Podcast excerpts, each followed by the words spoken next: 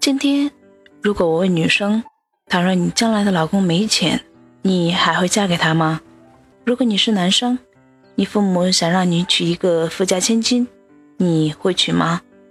这个问题确实很难，但是周边很多人的爱情都告诉我们这样的事实：用钱换来的爱情不牢固，爱情中没有钱也不会长久。给你讲一个发生在我身边的真实故事：一个六十多岁的老男人，有钱有房，还找了一个三十多岁的女人，两个人一直处于事实婚姻状态。男人想让这个女人和他领证。女人说：“只要把房子给他，他就同意；否则就一直这样不结婚处着。”为了让女友甘心在他身边待着，他把房子过户给女友。结果，本来年底结婚的女友把房子卖了，人间蒸发。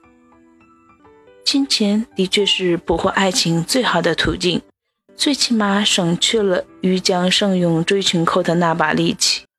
但是，既然是买，那就注定不会长久。当然，有些傻子觉得有爱就够了。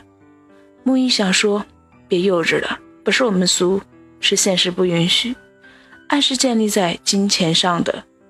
也许你不这样认为，但事实就是如此。为什么？你看，我们每个人都在努力，为了钱。有了钱，可以让我们活得更好。”假装不在乎钱，你就会真的没有钱。没有钱的日子，你可以试试看。有时候想想，谈个纯粹的爱情，怎么这么难呢？其实也挺简单。你可以通过自己的努力，为了以后不因为钱和谁在一起，也不因为钱而离开谁。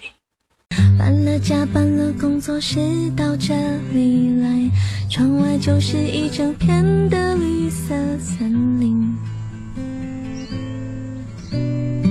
十年里搬过无数次的家，下雪的北京，刮风的台北，我的电脑，的。